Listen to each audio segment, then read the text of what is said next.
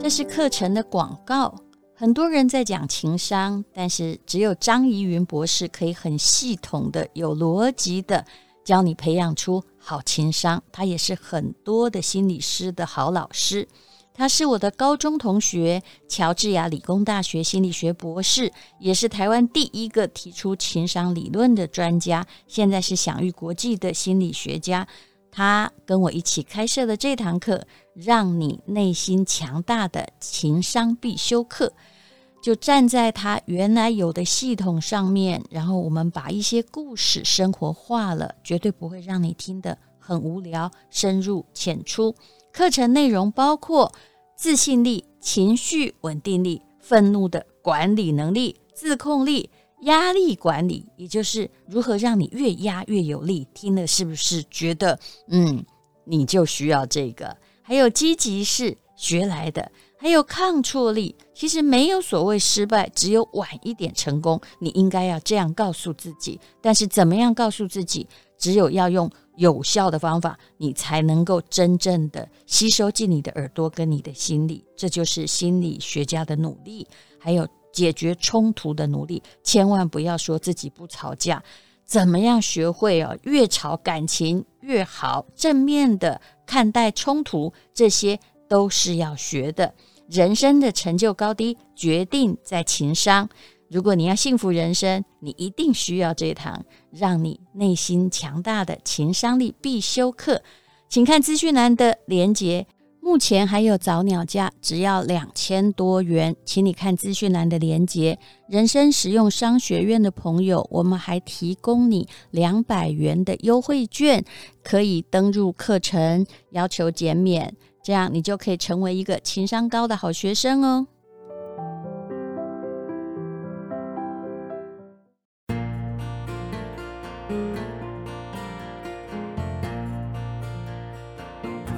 是美好的一天。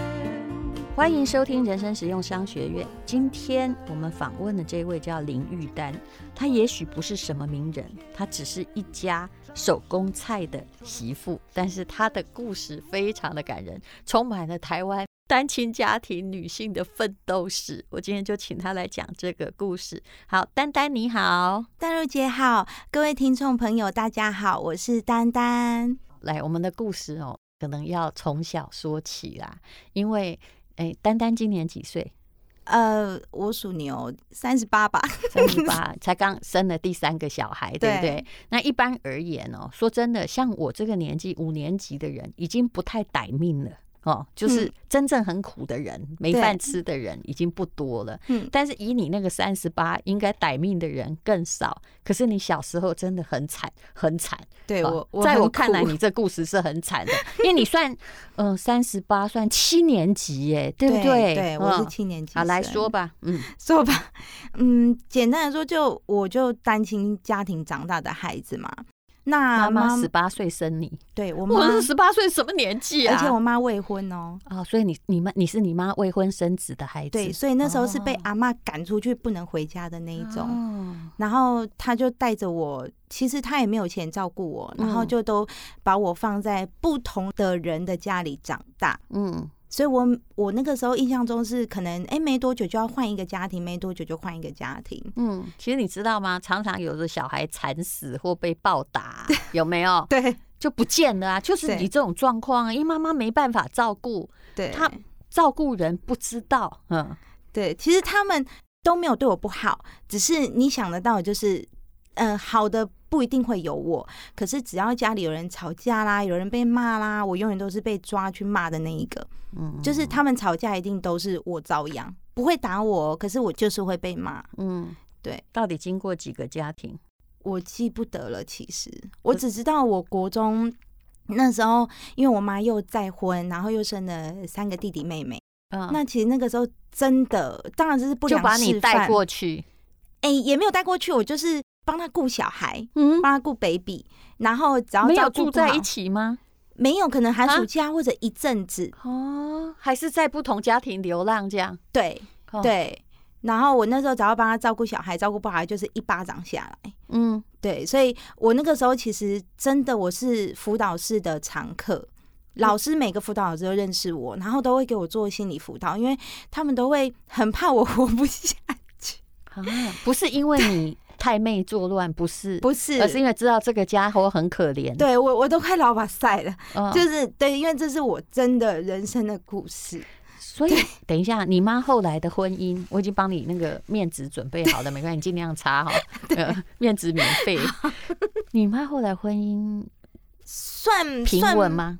算不错啦，其实婚姻平稳。可是所以你有你，你到底知不知道你爸是谁呀？我知道，哎，后来我在前年还是大前年才跟他相认。可是我爸已经过世了啊。我是在他过世之后才跟我的哥哥姐姐相认。那他知不知道有你啊？他知道，但他不要啊！啊，不能这样讲，等下爸爸太天真。应该是说爸爸很好强，那所以他就觉得他不要来打扰我。嗯，我大概可以知道，你爸爸在跟你妈妈交往的时候，他有他自己的家庭。对，不对？对，嗯、简单来讲是这样。然后你妈妈就是太年轻了，生出你之后，其实她人生的幸福很可能也会因为生你而毁灭，对不对？对，其实我跟她关系一直很不好，她、嗯、总说就是如果没有我的话，她可能会过得更好这样。哎、嗯，十八岁生小孩就是这样。那么。好，所以去人家去辅导室都是辅导那种行为不端正，但是他们老师都是怕你活不下去，因为你的确是家庭环境并没有给你一个健康的对待。那你说你小的时候其实是一个很没自信的小孩。你小时候就长这么漂亮吗？我小时候，其实我的照片跟小时候大家都说女大十八变呢。你是说小时候是好看还是？就是小时候长得很呆呀、啊，很蠢啊。可是我我没有整形哦，真的哦，我就是突然双眼皮自己跑出来，然后突然长大就哎、欸。不过我妈真的还蛮漂亮哦。对、嗯，好吧。那也就是，其实后来你国三毕业之后哦，你就。开始打工了，就一边半工半读，对，对不对？对，我就每天都做到十一点那种超商下班，嗯、然后我就大概十二点才会回家。嗯，反正讲真的，那也不是我真的家。是，那回家又有一堆该做的工作要做，嗯、就是洗碗、晒衣服、扫地什么什么什么。嗯，那我就觉得根本是人家那个免费女佣嘛，也吃没几口饭。不过我还是很感谢我阿姨啦，因为至少她让我有一个安顿的家可以生活。哦、是，所以后来主要的寄居者就是你阿姨就对了。对，那所以其实你后来你念高中是应该不太可能念普通高中吧？我那个时候念高中是因为。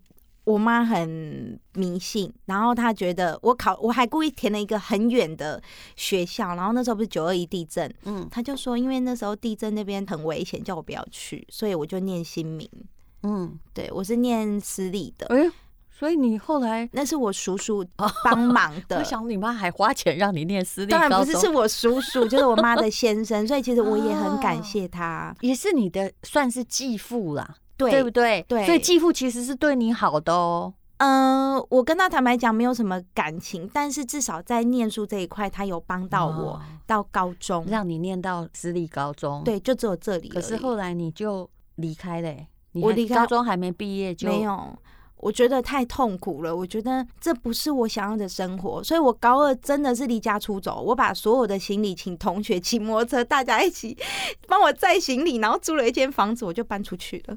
你离哪个家啊？就离我阿姨家。对，嗯。然后阿姨就打电话来说：“你马上回来，什么？你出门你会未婚生子，你马上给我回来。”我说：“我不要再回去了。”我从此之后没有再回家。是因为你阿姨叫你做了太多工作，还是在那个家？不是，其实也不快乐。我觉得不是自己的家里也不快乐。坦白讲，但你觉得你独立生活能力就有了，反正你在攻读，所以所有同学去帮你搬东西，让你出去 骑摩托车。那你住哪里呀？就随便租了一间简单的套房啊，那个时候学生套房就一间两三千块，可以睡就好了。我。可是你在念私立高中哎，对，就只有那个，那还要什么？还可以打工赚这个生活费？对，所以我就是过年大家在团圆饭的时候，我的过年都是在便利商店过的。只要有能加班，啊、只要能打工，我就是去做。还好你那时候已经有很多什么便利商店可以培养这些半工半读的学生了。对，那个时候就可以了。所以你蛮厉害的、啊，你高中毕业还考上台中技术学院呢。对，我念夜二专，对我就是夜二专，就是打算要白天去工作啊，对白天上班，然后晚上念书，结果。也弄到说第二学期就没有钱交学费，一万多块缴不出来。因为你看我们那个时候打工其实薪很低，六十七起薪，六十五起薪。嗯，我到最后我做到最高才七十，店长跟我说这已经是我能给你最高的底薪了。然后连扣掉生活费、房租，就真的没有钱，就没有钱，对不对？那后来听说是学校特别帮你办了。清寒补助，让你学费分期付款。对，那时候应该没有助学贷款哈。哎、欸，可以，可是因为他助学贷款一定要爸爸妈妈双方。哦、那你看我爸妈几十年没联络过了，我完全没有办法。嗯，对，做这件事。嗯。然后就还要双方，我觉得这真的是很为难单亲家庭的小孩。对，所以老师还去跟说林丹丹同学没有钱念书，请同学帮忙募款。对，我真的是，你知道我 进到自尊心其实蛮受伤，但老师也是为了要帮你。可是我那时候真的，你知道我进到教室里面的时候，同学就全部看着我，然后我就在台上，老师又说那个因为林丹丹同学他有困难，没有办法继续念书了，那我们帮他募款来帮助他。嗯。其实我那时候已经十七、十八岁了，我觉得对我人生来讲，怎么会这么可怜？我怎么会就是变成现在这样子？我我我不甘心。是，结果你后来真的让你人生有转机，是因为去保险公司。当业务员是不是好像不到二十岁就可以去保险业工作？对，那个时候还是合法的吗？对，我是合法的，当时是合法。对，当时是合法，还没有二十岁的时候，我就去做保险了。嗯，那我做保险的主管就跟我说，因为你没有人可以靠，你也没有背景，对，那所以人家会先从亲戚开始，哎，推销起，你也没有，没有。那我唯一有的就是我的同学嘛，那同学。一定都没有钱呐、啊，然后才二十岁，同学就跟我说：“哦，我妈妈说不行买。”我说：“好，那我去找你妈妈。”所以，你是不是有一个特殊技巧叫永不放弃，还是毒啊？就是很毒啊，他们都说我很毒啊，然后我就是去找对方的妈妈、爸爸，然后就是。跟他们真的是肯谈，所以我那个时候真的很多的同学爸爸妈妈都是我的贵人呢、欸，都是他们挺我的。是，不过真的很怕这种保险业务员，我都做一个下午，然后做到最后阿姨就搞工，后来我你提来签签的啦。可是可是你最后做的还不错，对不对？对，后来。二十六岁的时候就晋升我们办公室的经理，我是我们单位最年轻晋升经理的。结果你当时的年收入有多少？大概两百吧。嗯，对 啊。而且你看，二十六岁的时候离现在哦十几年前，也就是婚前。对，那为什么我们访问他呢？因为他是那个金鹤阿静师邱老财的媳妇啦。这也是一个很有趣的故事。你跟你老公结婚是因为跟保险业有关系？没关系，哎，他是我朋友介绍认识的。嗯，对。然后其实那时候好像是他有保险问我，然后我还不理他这样。嗯，所以他就说我都没有理他。嗯，对。然后后来因为认识了之后，刚好可能缘分到了吧，他就刚好我们要结婚前，应该这样讲，他就说他想要跟我结婚。我说你让我考虑三个月。那时候你几岁？呃，二十八吧。哦，也还在保险业吗？对，我还在保险业，就是年薪两百万的时代。对，那、啊、你老公年薪多少？没问。拜托，他那时候我刚刚跟他讲，他一个月才领两万五，好吗？哎呀，你也真是要好好考虑自己的前途啊！我那时候真的不知道，结果呢？真的不知道，而且我、哎、你老公长得挺帅的啦，蛮可爱的，个性也忠厚，这是真的。可是你交往的时候根本不知道他家在干嘛，不知道。嗯，他都没说。问他说：“不好意思，你二十八岁，他应该跟你年纪差不多，他大我两岁。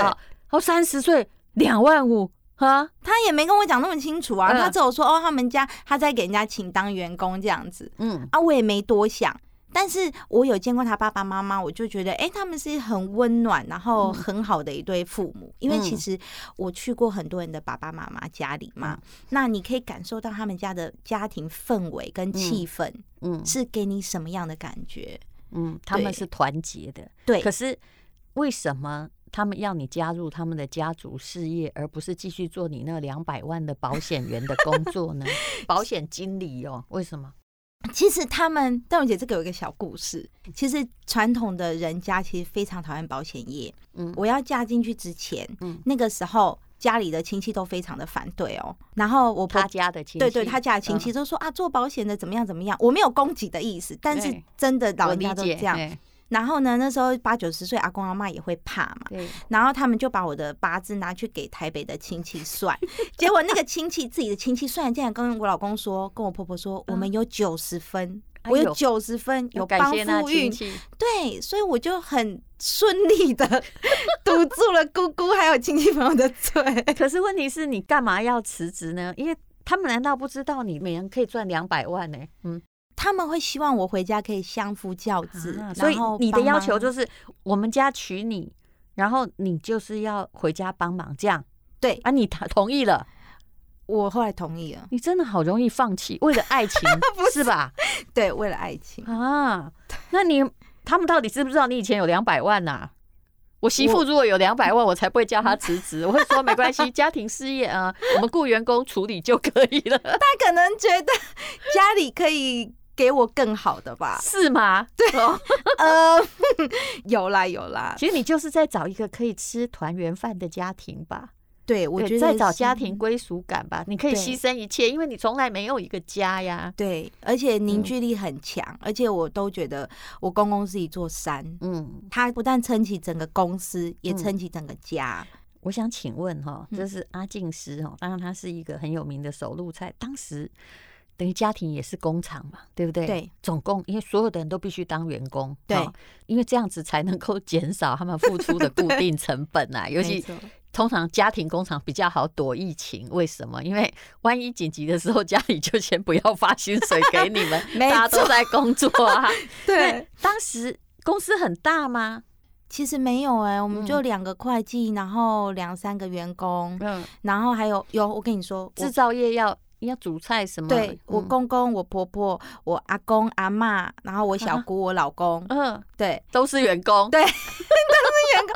所以我的前面是九十岁的阿妈，旁边是九十几岁的阿公，然后我公公、我婆婆、我小姑，全部一家人都早上生活在一起，晚上也生活在一起。像阿静师，他已经在这行业可能五六十年，对不对？对，对我而言，他也已经够老了啦。但原来还有九十岁的员工，对，那他们也会做事，对不对？阿公阿妈头脑很清楚，哎，还会教我说，哎，你那个鲍鱼剪错了。哎，你刚开始从保险业，其实就是你要会讲话啊，了解保单就好了。对。可是你现在是要回去做菜，是做出工，哎，对不对？对。你刚开始一定很笨拙吧？对啊，就是每天包装，然后打包，嗯，然后还要进那个，因为做冷冻嘛，很冷，我还要穿的很厚的外套进去冷冻库里面排那个汤，嗯，汤要排完之后你才能装礼盒啊，嗯，所以就非常的冷，我真的其实那时候很不适应。从制作、行销，哈，还有所有包装都还自个儿做耶，对，全部都自己来。那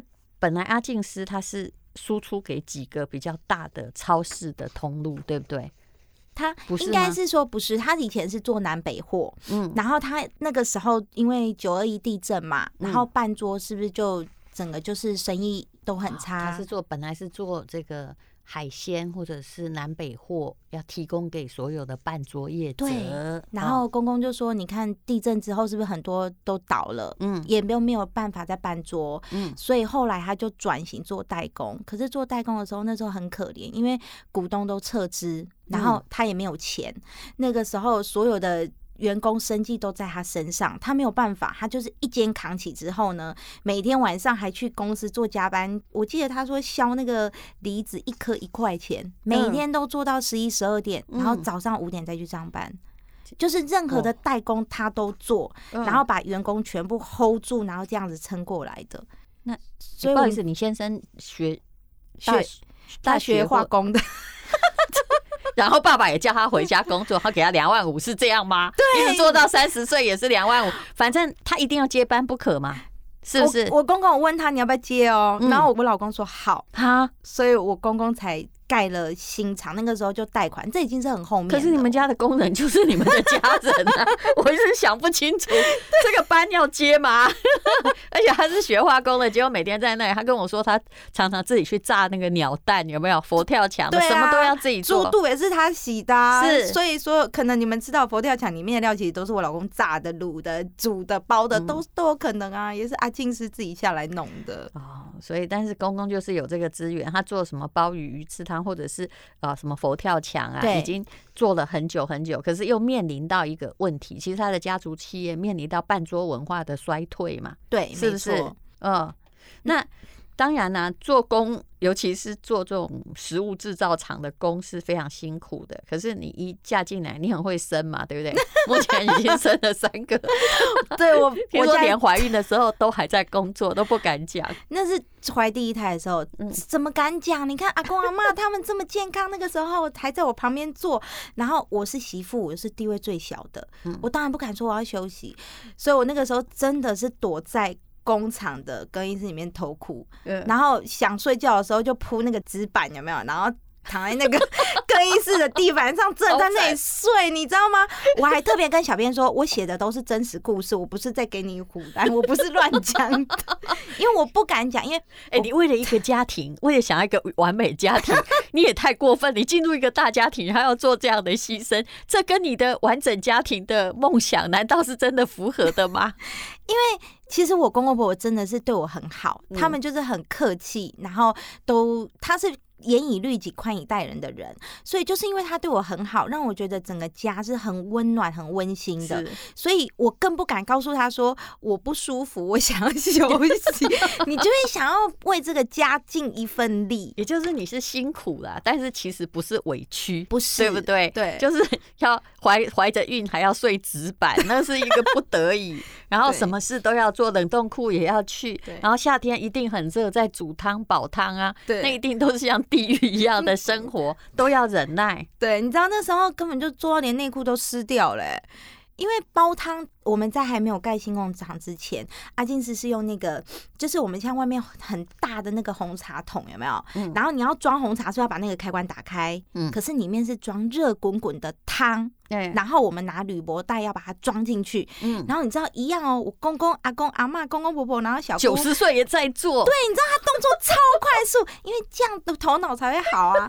结果你知道他们装超快，我就很紧张，装超快还不能烫到自己。对，又很又很怕烫到。然后我就没办法，就赶快做。然后真的是回家，真的全身连内裤都湿了。更不要讲化妆了，拿什么化美美的妆？每天都是，给你这样了不起耶！八年还可以生三个，大部分时间还可以一边喂奶 一边舀汤。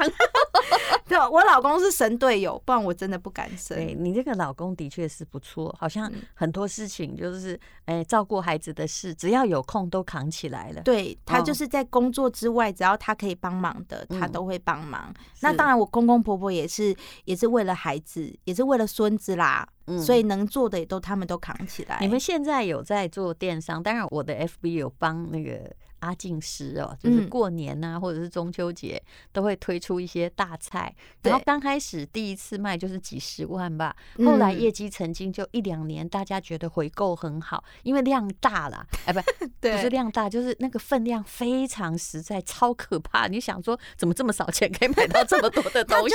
还有鲍鱼，还有鱼翅，这是什么东西？怎么可能？因为他们是盘商，就最大盘。我们是工厂，对，我们是直接自力中间都没有任何的过程啊，也不算行销费用，才能这个样子。就最后好像有一年卖到了四百多万，哦，是五百，五百吗？不到四十八小时，不到两天。而且那时候我还一直跟那个我们的小编说，那个阿静师不要再让他卖了，对，不要再让他卖，因为他会出不了菜，因为他们一次要出这么多，我都知道他们的。工人都是家人，为了他们哈，不要有人心脏病发，或者是不要五天没睡，我们赶快把它关掉，别卖了。对、欸，我是为你们好，你知道吗？大卫姐就一直说不要了，不要，我们不要接单了，不要接单。当然也真的是量很大啦。可是虽然说要接班，但是哎、欸，上面不只有一代，上面还两代，对不对？对。事实上很多事情不由自主，无法自主，对吧？对，还是要公公盖章同意。对啊，我老公他请假也要签呈，然后那个反正就是所有事情都要写签呈啊，不是说什么哦你要做什么就做什么，他就是写签呈给会计，会计再给我公公，然后等到我生老二哦，嗯、真的，我生完老三刚生完，嗯、他的薪水才三万多块，加薪很缓慢，也没办法抗议。那你有薪水吗？有啊，就带孩子的薪水就两万多块。你从哎、欸，你过去有存款吧？没有哎、欸，那两百万花到哪儿去啊？因为我以前太苦了，而且我都会觉得，我如果没有花，就是会有人帮我花掉。所以你以前赚两百也花两百，对，那、啊、你活该了你。没有，那时候真的，我跟你说，家里会打来跟我要钱。哦，那你像你这样很好，不要给你钱，你也不会有人要啊，对不对？万一妈那边万一出现什么，就说啊，我薪水两万多，看你要怎样。哦，你这个根本就是也是没有理财规划。你看，当你有多少花多少，嗯，上天就会觉得你领两万五比较好。所以我现在在跟大柔姐，不但要学电商，还要学理财，你知道吗？你其实刚开始做电商的时候，阿静师就是你公公，嗯，他很反对，对不对？对啊，我记得那时候我跟我老公去签了那个电商的平台嘛，嗯、我就跟我老公说：“你就签吧，你不签约你怎么会有改变？”然后我们就花了十几万做那个网路嘛，嗯，哦，回家我公公。真的是把他骂到臭头，连我婆婆都被骂。然后我爸好一阵子都不跟他讲话哦，就一直说你给他开咋鬼把，你在开去斗啦，然后什么什么的。然后我就跟我老公说没关系，我们就会计也跟着说坏话，对不对？没有没有说会计，他们是因为他们比较传统，那他们比较他们看到这笔钱未必会有回收，对，所以他们在跟我的粉丝团配合之前的事，对不对？对，所以他们也很担心说啊，你花这么多钱，你不知道有没有办法把它回收回来？后来有回收吗？后来当然是因为跟淡如姐配合才有回收。我们没有收你一毛钱广告费哦，你知道？真的，你知道我不是因为看到阿静是，但是他东西非常实在，也很好吃。你看哪有佛跳墙那么便宜？里面还有那五颗还是多少颗大鲍鱼啊？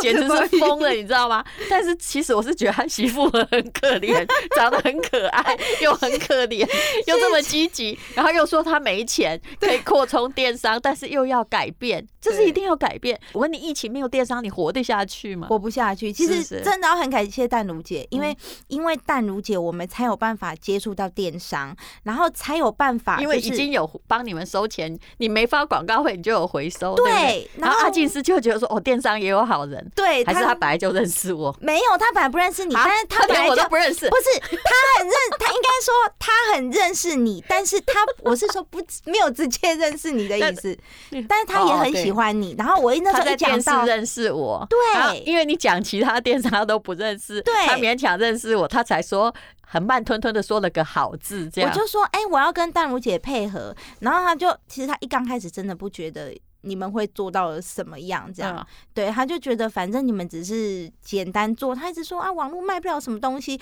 我就觉得不可能，我们一定可以做很好。然后要很感谢淡如姐，就是你看哦，我不到二十四小时卖了五百万的业绩耶。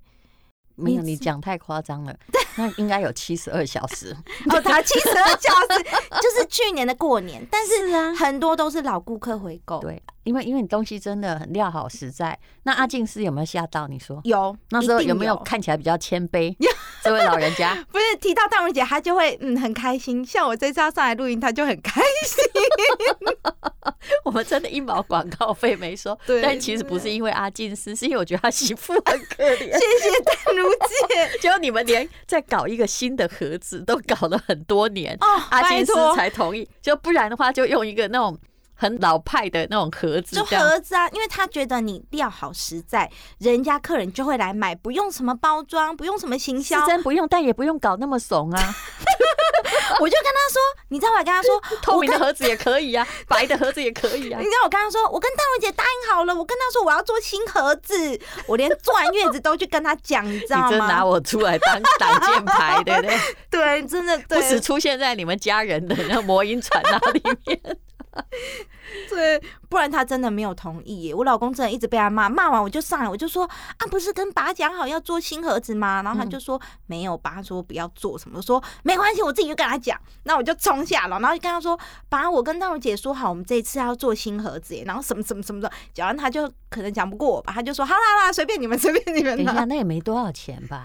就几十万吧，新盒子，我也做过盒子啊。对，可是对他来讲，那个都是成本，浪费。嗯，对，他宁愿多给人家多吃一颗鲍鱼，对，这样也对啦。他会想要把，其实你也是对的。他想要把它放在食材里面，他就是对食材非常的坚持，所以。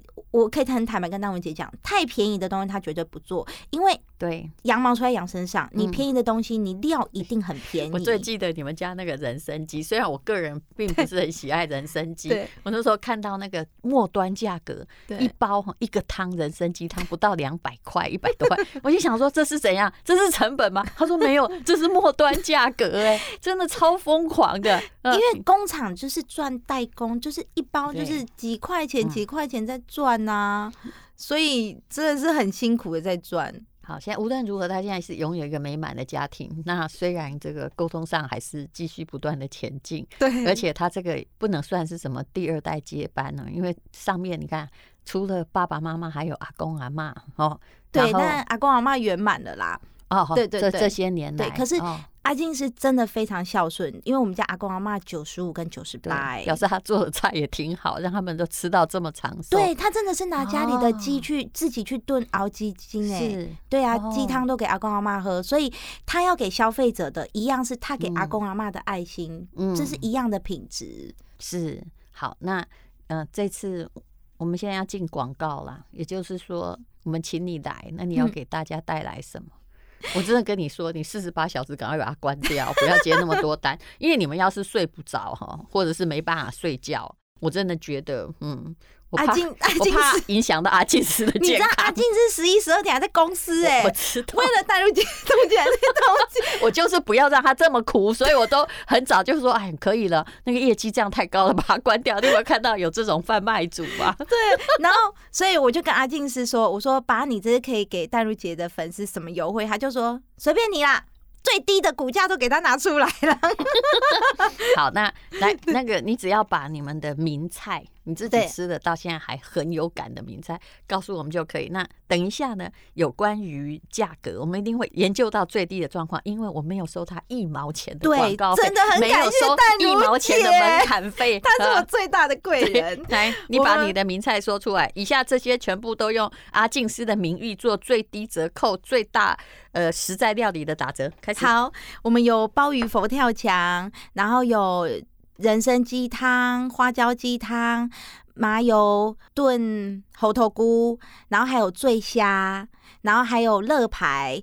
淡如姐，其实我们家的东西没有很多样，我知道，每个人都要跟我要卡多洛库，我说抱歉，我们家没有，所以你都背得出来，没有，而且每次叫他们要更改菜肴，他说对不起，我们就没有很多样，因为我们以前就是个半桌的那个 食品公司，半桌就是这些。那阿静是很挑剔，他也不太可能为你去更改任何的菜色，对他就是坚持，比如说汤就一定要用那个金华火腿的汤去控汤哦，嗯，对，然后有鱼翅汤，然后有鲍鱼。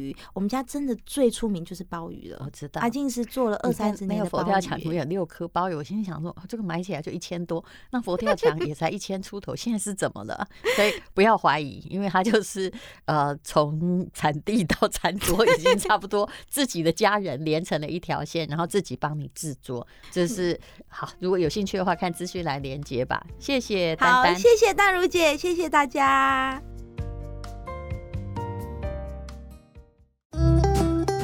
是广告，Podcast 里面讲了阿静师的媳妇丹丹的故事。日子很刻苦，从两百万的年薪到一个月只领两万八千块。但是这个媳妇完全认同公公的理念，公公很挑剔，也做不了什么新菜，但是就是很认真的把他会做的菜做好。做得很实在，而且不管再怎么涨价，大概只有他没涨价，就是为了要让客户满意。那买过阿静师的料理的都知道，因为阿静师本身做了几十年的海产进口商，满满的鲍鱼只卖很低的价钱，而这一次醉虾也换成了又肥又大的严选白虾。阿静师过了二十年，真的没有推什么新菜，他就只会做这样。